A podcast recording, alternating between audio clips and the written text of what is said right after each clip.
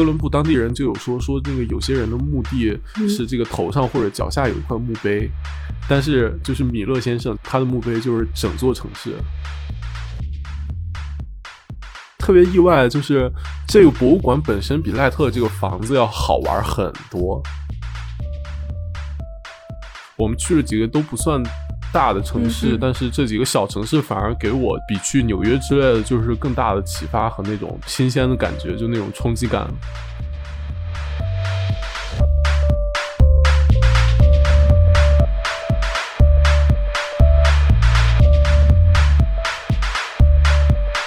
欢迎收听由群岛 FM 出品的城市罐头。大家好，我是姚。大家好，我是小王。今天我们请到的嘉宾是知名建筑师 姚老师。姚老师就可以了，知名建筑师可以拿掉。我也是我们节目的老听众了。请问你是从第几期开始听的呢？然后我是第零期就开始听了，真是受宠若惊呢。嗯，哎，客气客气，非常荣幸。那今天姚老师来城市罐头是想跟大家分享一些什么内容呢？不是应该你们主播介绍的吗？这个好正经说哈，就是嗯，大概六月底的时候，因为我们毕业了嘛，就是有一个好朋友要从密歇根搬家搬去阿肯色，所以我们就是从南到北，就是在这个美国疫情刚开始反弹的几天里，搞了一趟公路旅行，就是从。安娜堡一直开到了阿肯色的 Bentonville，嗯，开了大概一千四百公里，然后在路上玩了五天，嗯，正好这期节目就和大家聊一聊我们在从中西部到南部的这个旅游的见闻，还有一些趣事吧。哎，那你那你为什么想把你这个中西部的旅行放到咱们这播客里讲呀？因为我觉得就是这不就是一旅行，就是很没劲啊。为什么你觉得这值得讲呢？对，就是就是听着是去了一最没劲的地方，是吧？呃，因为首先是我其实期待放特别低，就是可能跟你觉得一样，就我觉得这片地方可能是就是最没有可能被列入这个旅行目的地的几个地方了，可能。但是就是一路上下来还是有就其实蛮多挺新鲜的这种见闻的，特别是我们去了几个都不算大的城市，但是这几个小城市反而给我比去纽约之类的就是更大的启发和那种新鲜的感觉，就那种冲击感。然后我其实这次我们想聊三个城市，一个大城市和两个小的公司城市，就是圣路易斯、本顿维尔和哥伦布。确实是，本顿维尔和哥伦布，我之前都不太知道。对，因为哥伦布这个名字就是美国有好多个地方，就好多个州都有哥伦布，然后这个就是在印第安纳州的。对，就每个城市可能就是特别不同的发展模式吧。而且这三个模式对我们就对中国的城市发展其实都还挺有借鉴意义的。那要不你先说说，嗯，你都途经了哪几个城市呗？我们大概就是从密歇根出发，然后中间有路过了印第安纳，嗯，然后伊利诺伊，嗯，呃，然后到密苏里，最后到了阿肯色，嗯，这片地方其实除了阿肯色的话，统称为叫就是美国的中西部地区，嗯，但实际上其实就是地理上的美国的中北部地区，嗯，对。但为什么叫中西部呢？你知道吗？我不知道。你就是等我说不知道呗。我就为什么叫中西部呢？因为这是一个就特别老的概念。嗯嗯。当它叫中西部的时候，是因为美国还没有现在加州那些地儿哦，所以就是曾经的密歇根和伊利诺伊就是西了哦，所以就是叫中西部。然后后来有了，就是有了更西部的领土之后，这边因为是靠中间又偏西一点，所以就有了这个名字，然后一直沿用到现在。嗯，但实际地理上其实是就是中部。嗯，其实可以大概讲讲大家对中西部的一些刻板印象，就是特别有名的，比如说大家觉得中西部都是是不是特工业老工业区那种，都是苞米地，老 也有工业区，因为就是铁锈带的很大一部分都是在中西部。嗯，当然也有东部的一部分嘛，比如说滨州，滨州对，还有就是大片的苞米田。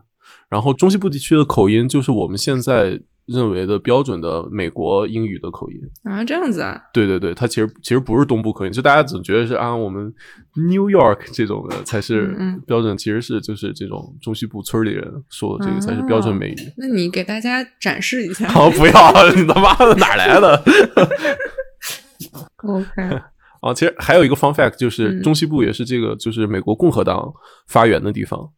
哦。然后美国南方是这个民主党发源的地方。嗯，现在其实这几个州基本上都是摇摆州，就是基本上都是选举关键州，特别是提到的那个密苏里州。就密苏里州在奥巴马之前，嗯，就是只要是谁赢了密苏里，谁最后就当总统，这是一个最关键的摇摆州。但是只不过最近几年，就这几个州暂时表现都是红的。嗯啊，不知道今年会怎么样？对，不知道今年会怎么样，这个真是太关键了。求求了，求求了，求求了。要不你给大家快速过一遍这一路都去过哪些地方吧，然后大概是什么样子的？行，就我们大概路线是这样子的：从安娜堡，因为安娜堡靠近呃底特律和那个休伦湖，我们就是先往西开，开到了那个印第安纳的密歇根城，然后去哪儿了？然后从那个印第安纳出来呢，就进了伊利诺伊，然后大苞米田，真的都是玉米是吗？就是玉米和草哦，然后特别的平，巨大的这种国土面积都是平原，就造造成一个你在公路上开就会看到特别夸张那种气候景象，就是那个云特别好看哦，那还挺壮观。对，就是为什么？就全世界大部分的龙卷风都发生在美国中西部哦，就中部和西部，就是因为这片儿太平了，然后特别容易形成那个，对对对，就我们在路上开，就是会看到好多的云，一大一大片一大片的，就经常是你开到这片云下面是下雨的，但远处是晴的，然后开着又晴了，然后又下雨了，这样子反反复复，要么就是你的那个车左边是全是乌云，然后右边就是晴空万里这样子。好棒呀！对，非常夸张。然后我一路上都在拍那个云和那个苞米地。第一天就是在圣路易斯过夜。哦，你们一天开这么远？开了八个小时吧，出去。嗯啊，圣路易斯这个城市其实就是沿着那个密西西比河建的。嗯嗯。然后我们刚才说了，它是那个大选的风向标嘛。然后，因为本身它历史上其实也是一个就很复杂的。大家如果读过南北战争的话，会知道密苏里有一条叫做密苏里妥协线的地方，就是当时这个南方各州和北方各州达成一个默契，就是说我们西部新开发的这些国土，就是密苏里以北的州是不能蓄奴的啊，然后以南是可以蓄奴，但是密苏里州是一个例外，因为它当时加进来的时候，它是一个蓄奴州，嗯，然后当时就是短暂打破了这个南北的这个平衡嘛。嗯，然后蓄奴州好玩的是，南北战争爆发了之后，密苏里站在了北方联邦这一边，是一个特别奇特的事情。因为当时他们好像是就是大部分人支持北方的政府，然后当时州长是想进入南方，但是州长被打跑了。OK，我知道，呃，圣路易斯好像曾经还是全美第四大城市。对对对对，以前是特别发达一个城市。是的，圣路易斯，我们当时进城里第一感觉就是它有那种特别浓烈的那种 old money 的气息啊，就有些房子什么的，跟其实跟我在就是我们北部的这些老工业区，就铁锈带这些城市不太一样。就他们城市，他们的那些房子都是特别大的别墅，然后前面有很开阔的绿地什么的，都是在城市里的。可是这个北部的话，你要找这种房子，可能都得到郊区啊什么的，而且特别特别老，就你能看到一些法式的那种殖民地建筑，然后还有一些那种希腊复兴的别墅，然后甚至有一些那种英国的，有点像，包括那种折中主义的教堂和住宅。嗯，它应该很多人口比例都是早期的欧洲移民吧？对，因为这个就圣路易斯，它本身的城市历史也很复杂，就这个地方最早是法国的殖民地。嗯嗯，但是在十八世纪七年战争的时候，就是法国跟西班牙结盟，然后作为交换呢，就是他把这个地方卖给了西班牙。嗯，但是很快，这拿破仑帝国又横扫欧洲嘛，西班牙又变成了法国的傀儡国。就这个地方后来实际又变成了法国统治，一直到大革命后期，拿破仑把那个美国中部的一大片土地都卖给了当时的美国政府，嗯，然后这个地方才正式的变成了美国的领土，嗯，所以这个就造成了他现在那个民居风格就是特别的杂糅，然后就是跟其他地方比有更多的那个欧洲贵族的那种气质在里面，嗯。嗯，我完全没想到，因为之前就是。嗯，就是也也有申请圣路易斯的学校，然后我圣路易斯的朋友都劝我不要去，就都跟我说很很危险，然后挺挺乱的。对对对对，就我们也是抱着这种印象去的。对他，他现在确实有一些就是这种治安，然后包括种族矛盾的问题，只不过就是观感上会让你觉得它是一个其实历史就很悠久的城市，不像是一个你印象中那种中部城市。哦，对，酷。然后说起来有一个特别搞笑的那个刻板印象，就是它那个市旗啊是一个红底儿的，然后上面有几条白色和深蓝色的线，中间是一个那个法国的那个鸢尾花，嗯，那个标志，然后那个深红色和那个。白色和深蓝色，我第一眼看过去，以为它这个旗子是从那个以前南北战争里面那个南方的那个旗子演变过来的。因为去的时候正好也是之前那个黑人运动刚闹完嘛，然后我们就说说，居然有人敢穿着这个旗子的 T 恤在路上骑自行车，就不怕被打嘛。然后后来回来查了一下，其实发现并不是，它那个红色是表示他们这边的地质特点。然后三条线表示的是他们是密西西比河的交汇处，嗯，然后那个法国那个花表示的是它曾经的历史是法国的殖民地，然后而且这个旗子其实是二十世纪中期才设计的，而且圣路易斯的旗子是全美的这种市旗评选里面的第一，就是觉得它是设计最棒的，但我觉得其实也就那样，给我这种外国人造成了非常奇怪的印象。然后我们在当地有去到他们的森林公园。然后还去了一个艺术博物馆，艺术博物馆当时正好有一个那个米勒的展，是和梵高博物馆一起做的，就串起来了。嗯，他那个艺术博物馆就其实我印象还挺深，因为它体量比我想象中的大很多。嗯，而且展品相当丰富，从那个埃及的一直到就是现当代的。还有一个就是这个博物馆，呃，一三年的扩建是那个齐普菲尔德做的。呃，也非常漂亮。他用那个混凝土的井字梁做了一个顶，然后上面是天光，然后外墙墙面用那种超大的那种预制的水墨石的墙板。这一些那个齐普菲尔德其实挺常见的语言，但是整个的内部环境和细节都非常好看，嗯，然后也挺值得一去的。它那个艺术博物馆周围是在一个很大的一个公园里面，就叫做森林公园。然后这个公园呢是十九世纪七十年代规划的。然后特别重要一个事件就是一九零四年的时候，圣路易斯这个地方同一年同时承办了那个第三届的现代奥运会和那一年的世界贸易博览会。哦，然后就在那一年，呃，圣路易斯就是利用森林公园。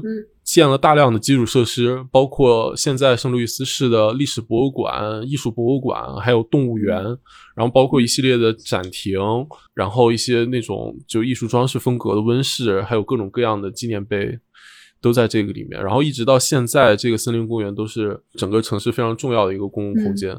就你刚刚说的那些都是在这个附近，都是在里面，就 literally 的里面。而且现在就是它的环境非常好，就当时的那个。高尔夫球场啊，然后那些亭子啊，都保留下来了。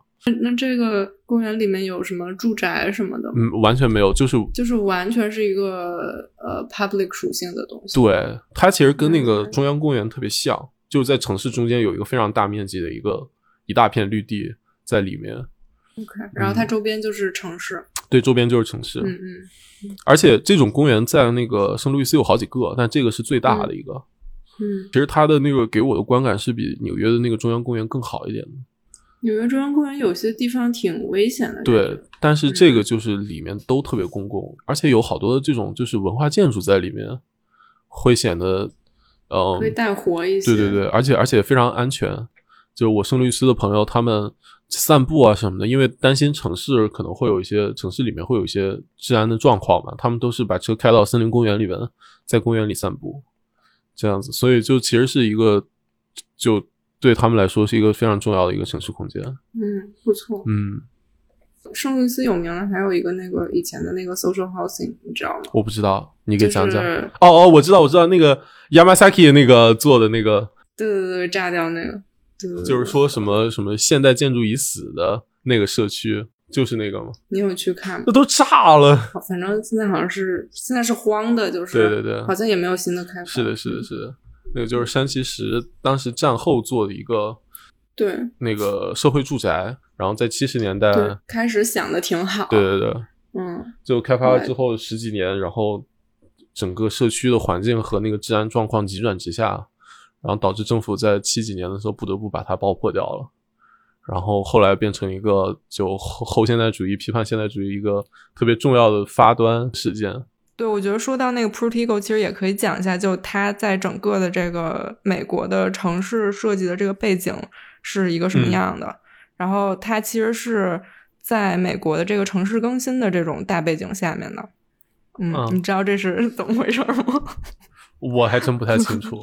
对，这个房子是在一九五四年就是正式住户入住的嘛。圣路易斯呢是在四十年代到五十年代的时候开始人非常拥挤，然后呃住房存量就是情况很差，然后主要是白人和就是高收入人群就开始离开城市了嘛，然后他们的以前的房子就会被低收入家庭占领。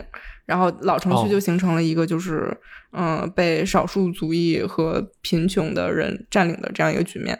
然后整个美国也就是是类似的一个局面。然后当时就是有一个呃所谓的 urban renewal，就是城市更新啊。然后城市清理低端人口，这能不能说？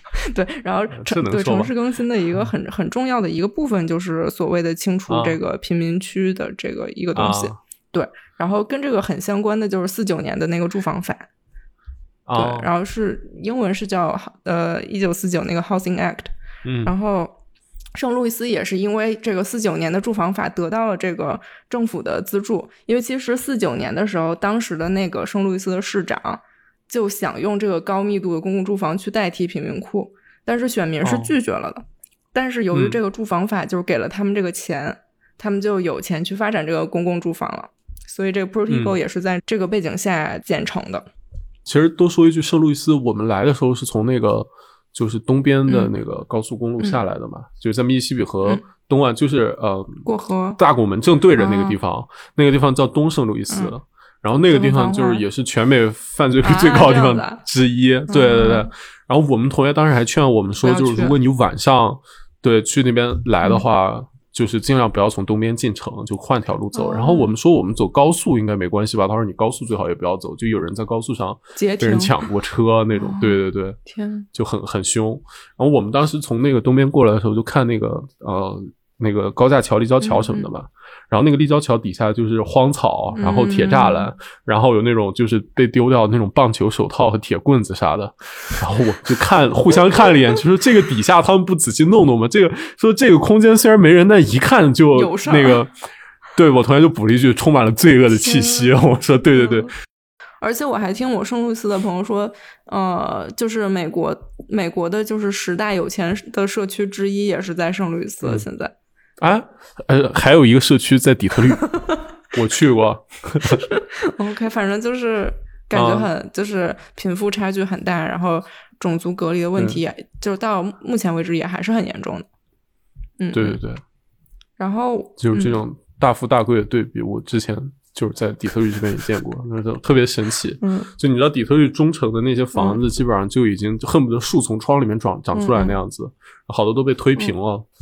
然后，但是你如果再往北走一点，就还是沿着那个主路往北走，你会看到那种就是都是巨大的像庄园一样的房子，然后藏在那个一个大花园的后面，就就开可能就也就十分钟的车，就是那么夸张。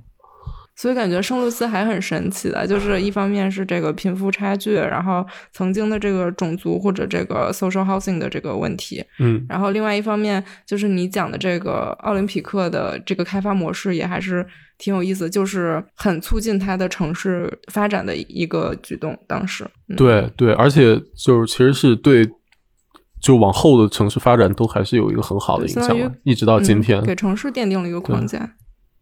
对对，虽然它可能城市就是在一百年里面，因为因为其实不光是很多时候城市的变化，不光是不，并不是啊，城市规划师或者建筑师的，嗯，能能能就是能解决的问题嘛，对吧？它有一个大的就历史、政治、经济的这些原因，但是就是一九零四年的这个奥运会和世博会的这个规划，还是就是给圣路易斯这个城市带来了一个就很宝贵的遗产吧，嗯。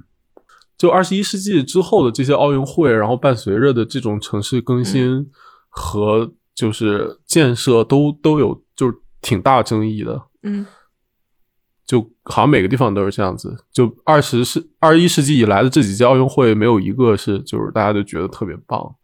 嗯，对，给城市带来特别积极影响。但我知道伦敦那个是在规划的时候，他就有在考虑这个那个遗产利用的问题，就是他在规划的时候就是想的是后面的事情。嗯嗯，所以也是一个新思路吧。但北京那个那个 scale 太大了，我觉得。北京那个是有点太大，包括之后就是奥运会的规划，确实也影响了后续的规划，就包括之前那个国家美术馆的那个。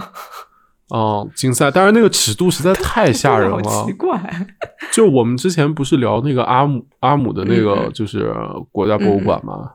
就我们的那个国家美术馆，大概顶顶小十个，就是就是就是荷兰国家博物馆，这就尺度夸张到，就我对那个数字没有概念，你知道吗？对对，嗯，哎，就可能北京那条路都比。博物馆广场宽，但这个这个另另外一方面也是因为荷兰小，就是也也不能这么比，但确实这个尺度它肯定是有问题。对对，那倒是。那我们在这里插首歌吧，就我想插那个那个 American Football 的 Stay Home。OK。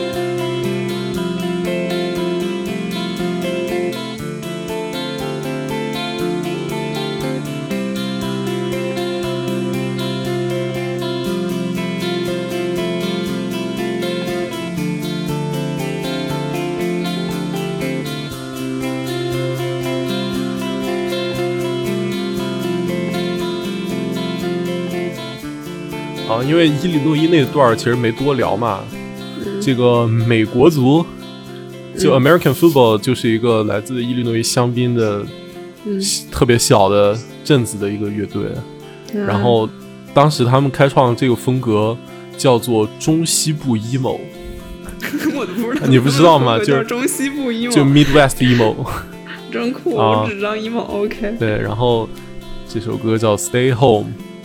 就让大家不要学我们在这个疫情反弹期间出门瞎逛，希望大家老老实实 stay home。就是你们这个太过分了。哎，其实这特搞笑，就是那个 Chinese football 不是跟 American football 还就是对一块演出什么的嘛。然后就是我们学院里有个美国男生，也就是弹琴什么。然后他问我听什么，我说我我也听挺多中国乐队。然后他说中国乐队我只知道 Chinese football，我都惊了，居然中国走出国门 Chinese football 居然真没有名啊，太酷了！而且 Chinese football 那个徐波好像是学建筑的哦，这样子啊，嗯，行，行了。不过 American football 就是其实也是个演，就是他们也是散了组组了散嘛，就挺乱的。他们就说挺符合中西部这种气质的。就是一一群那个来自伊利诺伊乡下无所事事的青年，搞在一起在车库里玩摇滚，这种感觉。玩 emo。对，然后他们那个专辑封面就是他们的摄影师自家对着那个特别典型的一个美国乡下那种尖儿顶房子拍了一张照，晚上拍了一张照，然后就当做封面。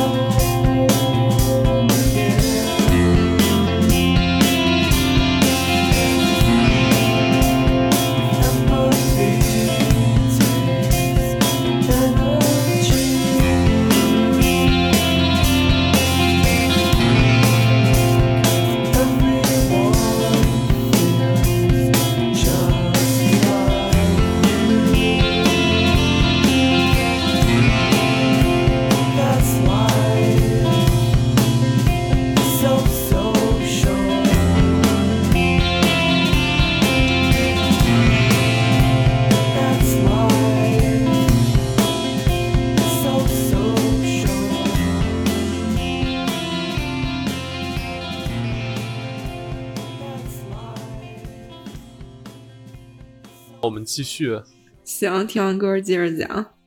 那接着往下，是不是你们就第二天了？对，第二天我们就是短暂的在圣路易斯转了转，开车去那个最终目的地阿肯色。嗯，这么快？不是五天了？五天，因为我我其实把后来回来到到圣路易斯玩的东西一块儿讲了，嗯，要不然翻来覆去的多麻烦。然后就是阿肯色，其实阿肯色这个地方，我这趟出门之前，我根本不知道这玩意儿是什么。我也不知道。就其实说说起这个地方，好多美国人都不知道在哪儿。嗯，你形容一下，它在它在哪几个州的旁边？它在德州的东北，在密苏里的西南，然后在佛罗里达的西北。真是，真是不太知道。在路易斯安那的西北，对对对。哦，然后阿阿肯色是在这个呃路易斯安那州的正北边。嗯，OK。然后田纳西州的正西边，就路易斯安那就已经到了这个美国南海岸了嘛，就到新奥尔良了。然后其实这个地方就已经是美国很南边的地方了，对对对。从圣路易斯到阿肯色这条路上，就景观就会有些不太一样了。就从之前的大平原，就会开到一些相对比较山地的森林的这种景观里面。然后这个地方是穿过了一个叫做马克吐温国家森林公园的地方，就到了我们最终目的地叫做 Bentonville。这个地方其实就是刚刚进阿肯色州一点点，就是就在阿肯色州的西北角上。是小城市嘛？就巨小。嗯，阿肯色州其实整个就没什么大城市。对，你说阿肯色州有什么著名的东西或者是地儿吗？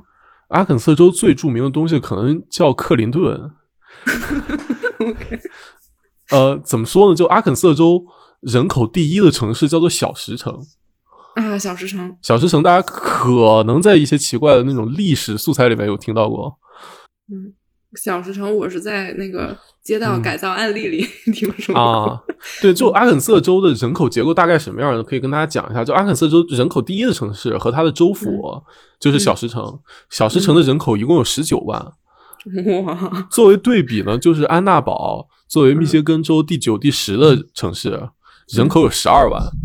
嗯，就我我们就不跟那种有特有特大城市的比了，对对对，这个其实就很恐怖了。然后我们去的这个地方，这个本顿维尔市的人口有五 五万一千人。然后作为对比，我专门查了一下我的我的老家，就是就是我祖籍的那个那个镇，然后上一次人口普查人口有四万八千人，对，就非常夸张。然后阿肯色州有一个，虽然就是这个城市人口不多。而且就是完全字面意义上的美国南部地区了，嗯，但是它在很长一段时间内都是美国南方唯一的一个蓝州，就出了很多特别有名的民主党人，就比如说克林顿，但是是一个就是偏保守向的呃蓝州，对，就是有个冷知识，就是希拉里，嗯，其实以前是一个就特别女权，就坚持不随夫姓吧，就她把自己姓改成克林顿，就是因为那个。克林顿当了这个阿肯色州的州长，然后当地的其他民主党人就是反对他，所以他才把那个姓改成了克林顿。哦，对，不过也是在之后就变成了红州。对，就这个地方，这个地方特别好玩。这个地方我们当时进城了之后，完全没有进城的感觉。嗯，因为是要送我一个朋友嘛。在到达朋友的朋友家小区的前三分钟，然后我们的四周还是那种农田和干草垛，太酷了。然后我瞟了一眼手机，然后扭头跟我朋友说：“说还有三分钟就到了哈。”朋友说：“算了，我要回安南方。”朋友都崩溃了，说什么东西？怎么怎么会长这样？但是到了之后特别夸张，就他那个小区巨漂亮，就像一个我在丹麦见到那种社会住宅的样子。就是木饰面，然后都是阳台，还有一些小景观，甚至后面还有一个特别大的庭院，然后有游泳池，有聚餐那种长桌，甚至有一个社区中心，你可以在里面办公和学习。就为什么会有一个这么 gentrification 的社区呢？就是因为这个地方虽然特别小，但它其实是就这个沃尔玛全球总部的所在地。这样对，然后我们不是说它人口有五万一千人吗？全沃尔玛员工是吗？对，然后沃尔玛雇员呢有一万七千人。那家属再加上，那就不剩什么人了。对，然后这个地方的主要经济就是，首先是沃尔玛，剩下有一千两百五十多家分公司是这个沃尔玛的供应商的办事处。对，嗯，你就算他这一办事处五个人吧，这就 整个城市一大半人口就没有了。嗯，对，这我还挺能理解的，因为我小时候是在油田生活，嗯，那就是除了那个石油公司的，就是给石油公司做服务的人，对，我们就没有什么别的人，我们所有的小孩儿家长都认识，对对对，我我想象就是这样一个状况，对，差不多，这个就是一个叫呃 company town，嗯，就是只有只有以公司经济为主的，然后这个小区我们当时开玩笑，就是说这个。这个本地的 gentrification 开始的地方，因为它太奢华了，就是河边上那种，他们这边房子都就完全是平房，然后一小个，中间间距还挺宽的，每个门口停一辆皮卡，就这样的。然后边上突然出现了一个特别奢的小区，对对对，特别魔幻。那我有个问题，那你知不知道这个沃尔玛它是就是是后来搬到这儿，然后本地是之前有它的社区在的，是呗？没有，就是沃尔玛就是从这个地方发源的。那其实还还好一些，我觉得。嗯，对，就是沃尔顿家，他们就是一开始是先在这个城市里面包了一个杂货铺，然后后来把这个地方越做越大，做成了沃尔玛。嗯，对，对。然后我们到了之后，就开了三三三分钟吧。到了之后，看到这个就是巨奢华的小区，然后我们就在这个小区的大树下面一个特别奢的，就是一个庭院。甚至有那个那个 h e r s p i c 那转陀螺仪，对，特特特别奢。然后我们在那里吃完之后，你们羞不羞愧在这种 城市里享受这种？对，然后接待我们的朋友就说晚上去玩点什么呀？然后我们说都行，说去家里打牌也行，然后到你们城里就是附近好玩的地方转转也行。然后你知道，就是接待我们朋友说了一个特特搞笑的东西，就是说行，我们这个我可以带你们去我们这个广场，这是我们这附近晚上唯一有灯的地方。然后你们去跳广场舞吗？就然后我们就就一边开车跟着他，然后我们一边就嘀咕说说这边这个语言啊，真是太朴实了。就我们这我们去这附近唯一有灯的地方，可还行。你的朋友这一路是不是心情就是 很复杂？大起大落。嗯。太逗了，对，特搞笑。然后有灯的这个地方叫做那个 Momentary，就原来是一个奶酪厂，嗯，然后现在改造成了一个就是城市艺术空间，然后有剧场，然后有酒吧和餐吧，然后还有一些就是装置艺术，包括有些城市家具在里面，听着还挺酷。就其实我没想到这个地方是一个就设计特别好的一个。嗯，就虽然刚修好，也没什么人，然后有好多那种，他这时候他也不能有人，对对，确实也不能有人，就有一些装置啊，然后有一些雕塑，然后有些那种。对你刚刚说的时候，我还在想，我就挺好奇这个城市有没有就是比如说配套的东西啊，然后文化空间呀什么的。对对对，这个地方就是就是非常新。然后我查了一下资料，然后这个地方其实也是沃尔玛他们的这个家族基金来建的。嗯，就说说起来，沃尔玛至今是一个家族企业，它其实不是一个特别现代化的一个大公司。对对对，它现在还是就是家族内部传承。太酷了。然后，嗯，这个有罗德和可口可乐冠名了这个 Momentary。那里面就是有什么正在开的展览或者活动？没有，但但有一个好玩的东西，就是那里有，就是你刚到的时候，我们看到一个特别大的那个霓虹灯的一个装置挂在墙上，就是写的是 “You belong here”。然后我们那个就就这这 You belong here 特别好玩那个接待我们那朋友就说说至今他还没敢在这个 You belong here 这里拍照，就因为他怕他真的 belong here 了，然后 再也走不了了。说起来，为什么他就是一直邀邀请我这个同学去搬去他那里呢？就因为实在是 要找个人陪的。对对对对对。我们开玩笑说，他们那个小区，他们那个巨 gentrification 的小区，是他们整个州里面可能是最那个就是多元化的一个地方了。就哪里的人都有，因为所有人都是给沃尔玛上班的。嗯，因为你租在那么贵的那种公寓里面，就你又有钱租那么贵的公寓，你又不买那种房子，独栋的房子，那肯定就是外地人，就沃尔玛员工。那你们第二天还在这儿待着了吗？对，我们第二天又在这里玩了半天。我们去了一个博物馆。有什么好玩的？就是为什么？就是第二天又待了，是因为那个接待我们的朋友说这边有一个那个赖特做的房子啊，然后在一个博物馆里面，然后就激起了我们非常强烈的兴趣，因为作为一群我们那儿也有赖特的房子，你他妈不是暴露了吗？也没有，也没有，大家也不知道。那是是王老师那里有那个赖特最有名的房子，大家猜一猜 他在哪里啊？你接着说啊。然后我们就去了，但其实特别意外，就是这个博物馆本身比赖特这个房子要好玩很多 啊，这样子。对对对，就让我们非常意外。就是这个博物馆叫做水晶桥，嗯，其实是在他们也是市中心的一片，就这个小山丘里面，嗯，就挖了这么一个博物馆。当时我们觉得开了很远，后来我看卫星地图发现，其实就在城市中间，只不过完全感觉不到，因为这个城市其实你也很很难感觉到它的存在。它就是依着一个湖，然后在一个那个山凹里面建了一个，就用各种连廊连起来的。然后建筑师是那个萨夫迪，嗯，就是修朝天门码头那个。我们以色列那期也有提到他在那个以色列的事件。那它流线是什么样的呀？流线是一个大概类似八字形的。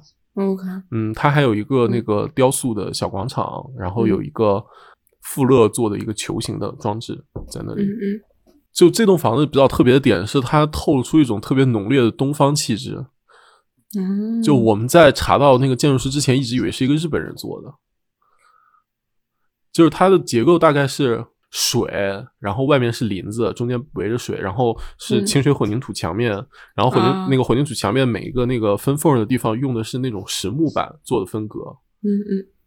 就那种小细节，然后包括屋顶是用那种复合的木材质和钢材质做的那种曲面的屋顶，嗯，上面铺的是那种灰色的金属瓦，就整个非常东方气质。如果做比方的话，可能不太恰当，就有点像那个贝聿铭的那个呃美秀美术馆，就也是藏在一个小山里面，然后你要下一个标高，然后才能看到它的这个空间，而且也是一个内部空间大于外立面的一个东西。嗯。那这美术馆里都有什么呀？这美术馆馆藏就虽然体量不是特别大，但是就是它叫美国艺术博物馆，这名儿挺大，名儿也还好，就确实是基本上你数得上的美国艺术家，你都可以在这里面找到。嗯，就 Newman，然后那个罗斯科啊，嗯，就各种各样的。嗯，这个里面我们有看到一个特别好玩的展，就是是一个关于黑人平权的展。嗯。然后，因为当时那个时间点嘛，然后也显得特别的应景。但好玩的是，这个展其实是今年二月份就开始了。嗯，有前瞻性。对，呃，这个就整个的都非常好玩，就是它在一个红的不能再红的地方，嗯，然后。在一个大的社会事件节点之前很久，就是在这么小的一个地方开了一个这么值得看的展。对我，我真是特别好奇，就是来这儿看展人都是什么人？可能都是沃尔玛员工吧。OK。然后这个展是一个叫做 Hank Willis Thomas 的美国黑人艺术家的个展。嗯嗯，他就是通过一些当代艺术的手法，然后表现了就是美国黑人的一些。呃，社会现状。首先进去，第一个是他用了一些那种品牌的符号，然后来讲黑人被奴隶的历史和现在就是实际上的社会不公平。嗯，比如，嗯，比如说他用了那个耐克的那个 swoosh 那个勾，然后他作为一个就是一个那个烙铁做的那种印子，打在黑人的身上，就是好几个好几个 swoosh，然后或者是你脑袋边上有一个 swoosh。这种烙印就一方面代表的是当时黑奴贸易的时候用这个东西来标记黑奴的归属权嘛，然后通过这种现代标签，就是说这种当代的消费文化又一次完成了对黑人群体的规训。嗯，然后另外一个就是用了一系列那种 NBA 的那个球衣，就用 NBA 球星的球衣裁剪成了一个那个毕加索那个格尔尼卡的那个画，就巨大。嗯嗯嗯，就是讲。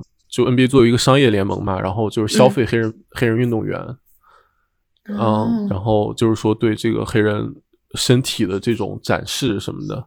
当然，当时我们看的时候，其实是觉得啊，这个事情有点过激，因为我们觉得黑人就是 NBA 里的黑人都是其实有一点算是就是黑人里面的那种特权阶级的感觉了。但是最近有一个比较呼应的事情，就是 NBA 最近不是要复赛嘛？然后就是联盟坚持要复赛，但实际上就是各队的很多球员就是在去了那边做核酸检测，很多都检查出了阳性。对对。但是就是联盟也并没有就是相应的做出调整来保证这些工作人员和球员的那个身体健康和安全。就是甚至是那些黑人球星们特别想复赛，因为他们拿着比那种就是底层球星高，嗯，就是可能是就是几千倍的，嗯嗯。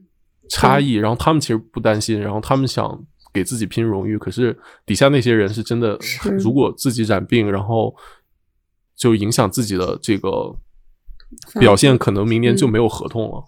对。对，其实就是我后来再回头看，觉得这是一个还是挺残忍的，非常对。对对对。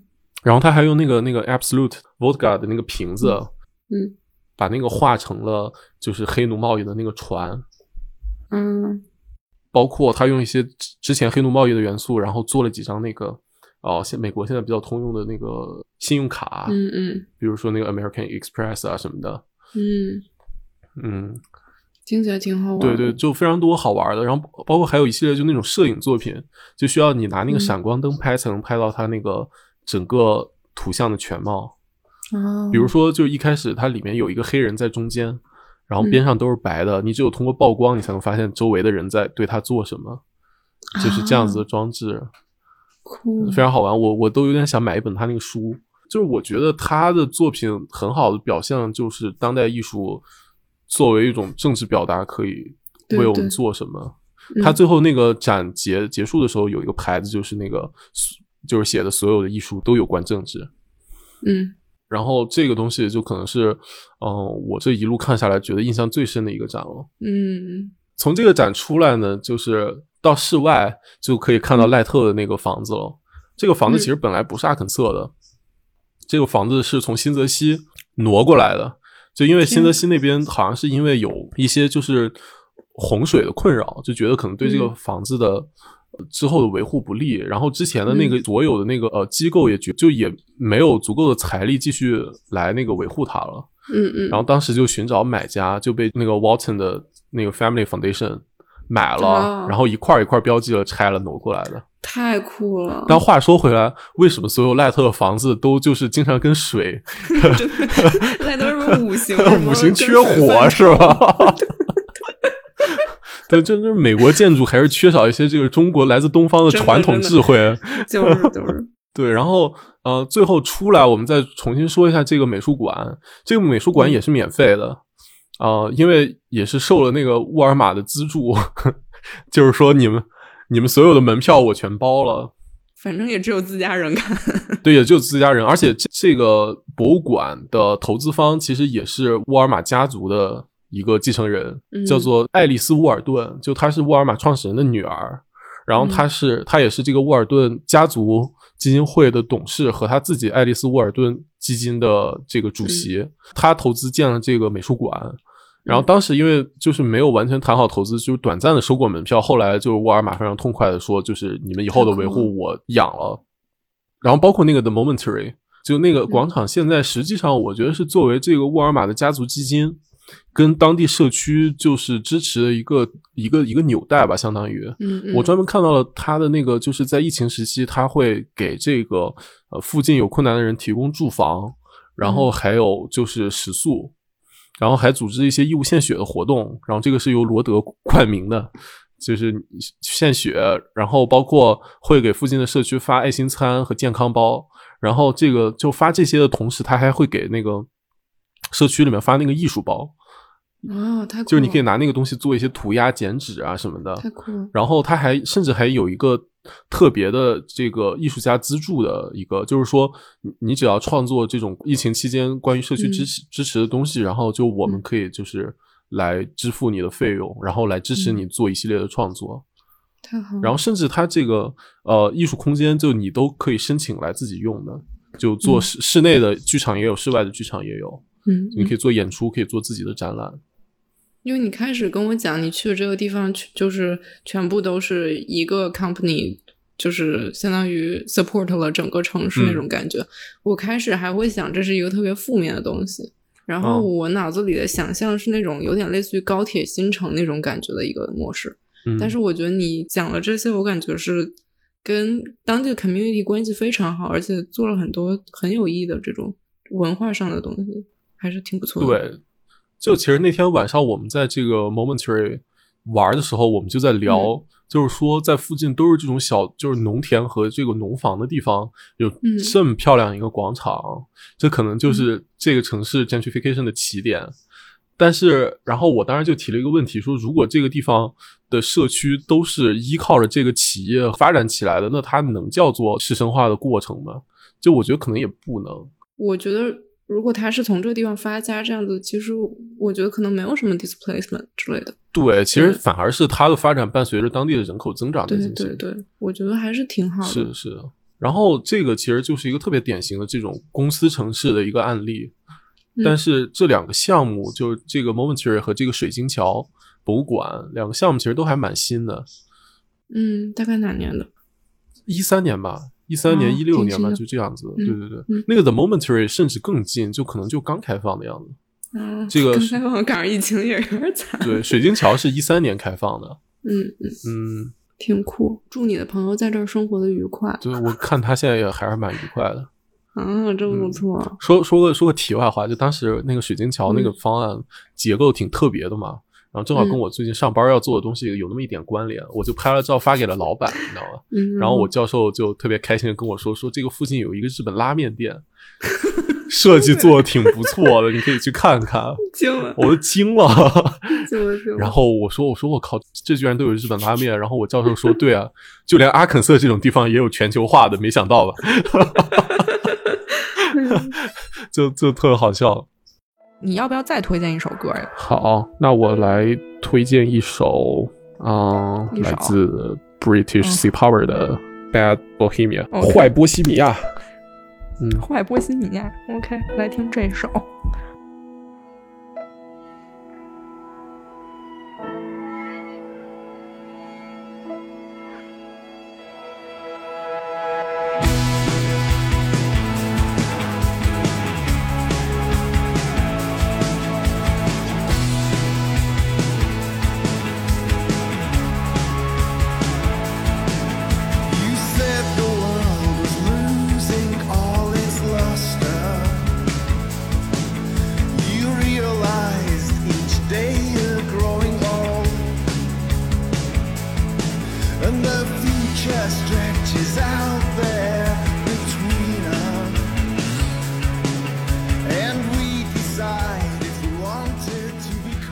水水晶桥建筑师不是萨夫迪嘛？然后我们回去之后就看完之后回去吃饭，就跟这个接待我们的朋友，他是一个就学 CS 的，不是学建筑的，然后就就非常激动的介绍，就跟他讲说我们觉得这博物馆特别好，就特别出乎意料，就是说比那个就我们本来是奔着看赖特房的，结果这个博物馆给我们这么大的惊喜怎么的？然后就说这个就这个建筑师也特有名，就是设计重庆朝天门码头的那个建筑师。然后由此呢，我们几个开始讨论这个萨夫迪的，就是。这些近年来的一些实践创作，你知道吧？就我们就开始聊那个朝天门朝天门码头的那个特别大的那个尺度，然后我们就在说那个是不是太粗暴了，破坏城市天际线，长长短短的。这个时候就是我们那个同就接待我们的朋友，对，就说了一句啊，那如果这个项目给你们的话，你们会做吗？我们说，我们说，我们说做啊做，怎么会不做？他说，那你们为什么要骂人家？我们嗯。这大概就是建筑师吧，他闻着臭，可是吃着香。哎，太搞笑了，真的是。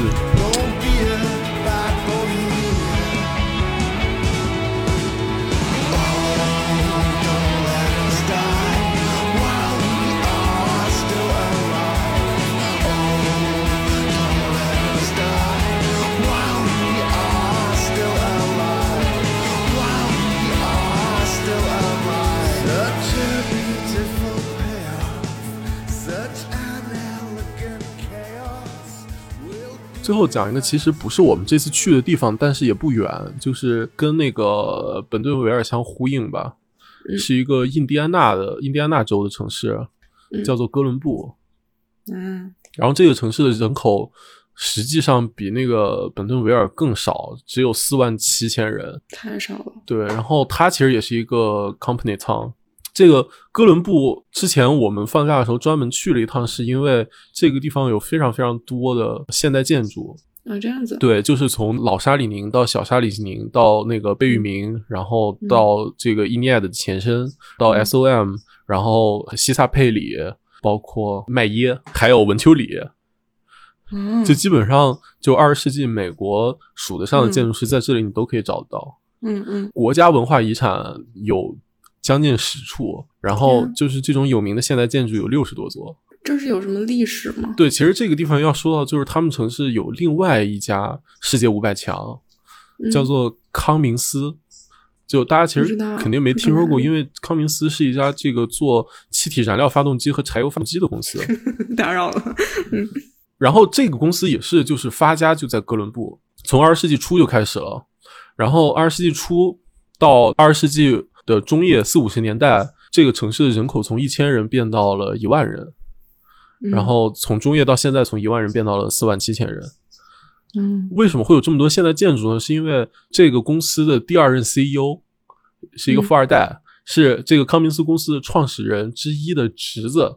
啊，还不是儿子，还不是儿子，是个侄子，叫做欧文·米勒。他是一个受过高等教育的，就就教育背景非常好的一个富二代。就他是耶鲁本科毕业，然后去牛津念了硕士和博士。然后回来好像还在耶鲁当过教授。他从那个四四十年代末起当这个康明斯公司的 CEO，然后他本人是一个现代建筑迷。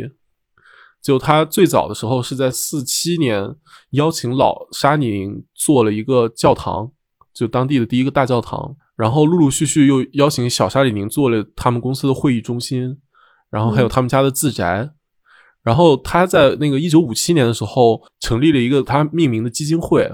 就专门做这个现代建筑的投资，但他做了一个特别酷的事情，就是说他不直接干预这个建筑的立项和设计。他这个基金会的作用就是说，我们这个哥伦布这个城市和它的县所在的那个县，所有的社区和公共机构，包括或者你是一个商业机构，如果你你这个想要做一个建筑，你可以申请我们的基金。然后他们的基金会的专业人员会列出一个适合这个项目的建筑师的名单，然后由业主随便选择一个来给他们做设计，设计的设计费是由欧文米勒基金会全付。我天，就非常了不起！我希望这个世界上这种富二代就是多一些。然后 全付，但是中间整个过程除了他们除了交钱都不干预。天，然后是甲方的情况，他还会甚至还会付那个所有 consultants 的钱。太酷了，就非常了不起。所以从五十年代一直到现在，他前前后后就是投资了六十多座。这得花多少钱？但因为建设的费用本身不是他们承担，他们就是来交这个设计费。设计费对，就其实是一个很了不起的投资。就这个真的太了不起了。欧文米勒就是说，建筑是因为他本身非常喜欢现代建筑，然后他就觉得这个建筑的好坏决定了。你对这个城市的印象嘛？对，而且这是一个你的生活环境。然后他就通过这个长期的投资，让哥伦布就是变成一个特别吸引人才的地方。嗯，对。其实也是同时在他手上，这个公司发展飞速。嗯，太酷了。对，这个地方现在是美国机械工程师就是聚集程度最高的地方，而且整个社区环境相当好，嗯，收入也特别高。他们这个地方受教育程度也特别高，但是相应的生活成本指数就是比美国的中位数还要低将近百分之二十。我都想去了。对，然后是就是全美宜居城市也是排前几名的，真酷。对，当时我还查了，就是为什么在那个呃零零年代之后，这个地方的现在建筑的建设越来越少了嘛？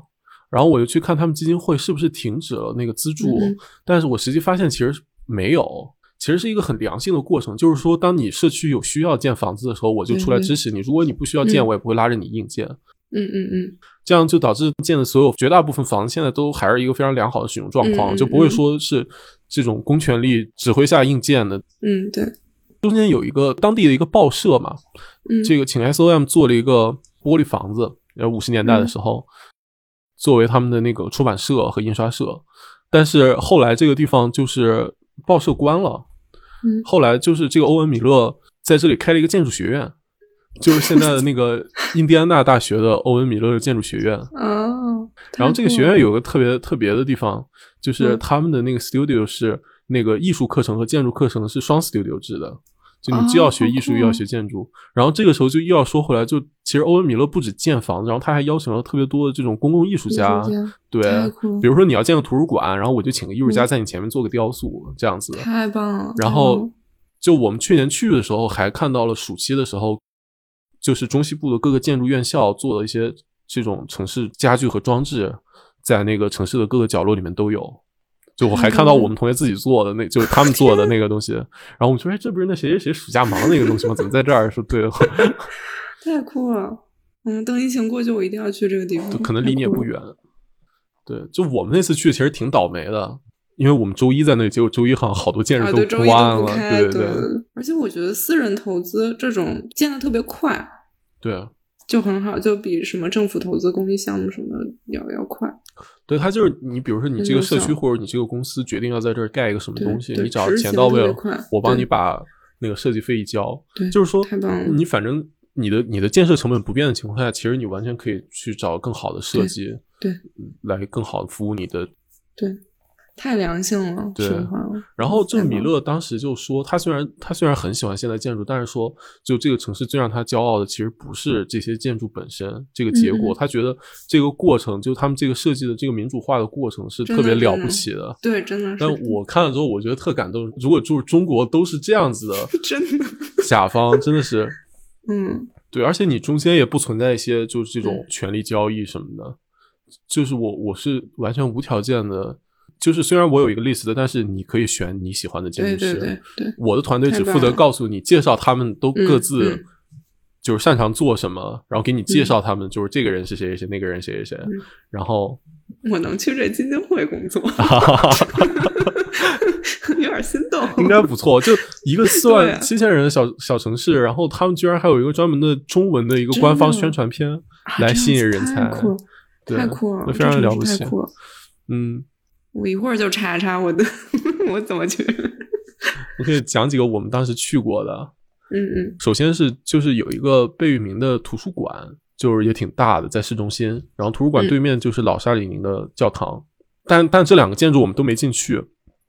我们进去了文丘里做的那个消防站。嗯。就它其实已经不在那个哥伦布市里面了，就已经在郊区了。就在公路上面，在康体有一个消防站，对，然后我们就鬼鬼祟祟的停到人家后院，然后在那里就是贼眉鼠眼的晃来晃去，然后就被那个 消防战士看到了，你知道吧？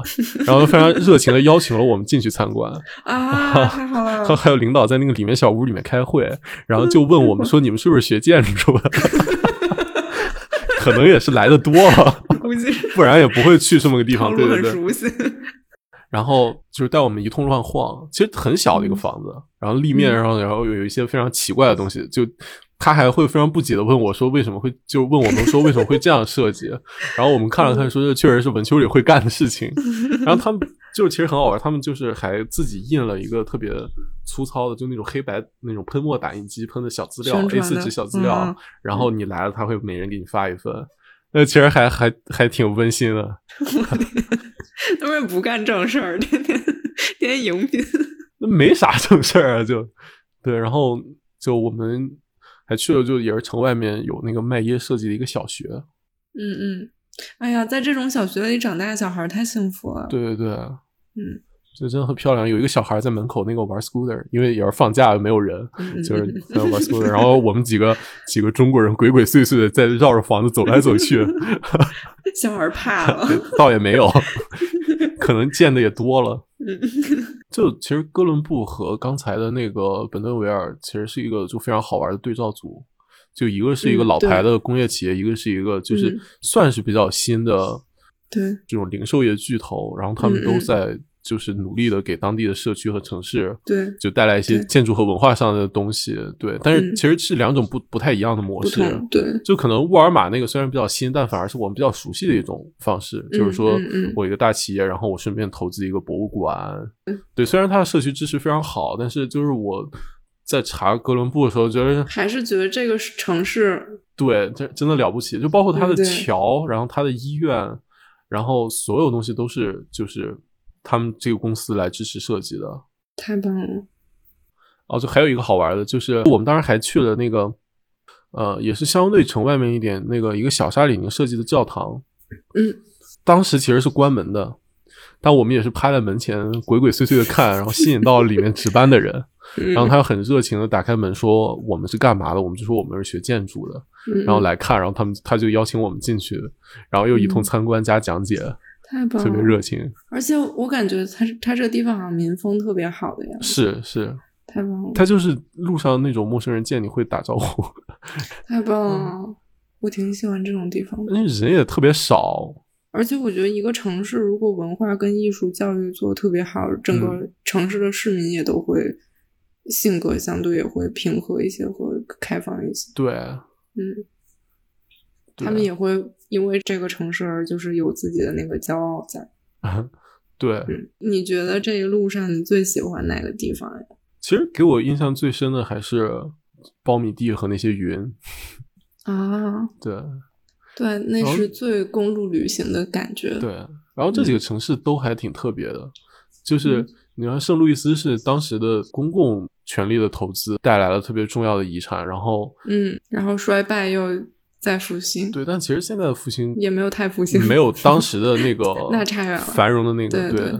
嗯，然后德维尔就更像是一个就比较新兴的一个公司城镇的一个发展的模式，然后哥伦布就让我觉得就其实还是就非常具有这种范本意义的，对，就其实是给这个包括中国很多这种中小型城市。嗯的这种投资开发一个非常好的借鉴，它可能没有毕尔巴鄂什么的那种，就是我一个建筑项目一炮而红的这个城市，就可能它到现在可能美国人知道也没有那么多。对于哥伦布，对，我估计还是设计类的学生。但这些设计就是扎扎实实的给当地的人带来了带来非常好的一个文化遗产。对，哥伦布当地人就有说说那个有些人的墓地是这个头上或者脚下有一块墓碑。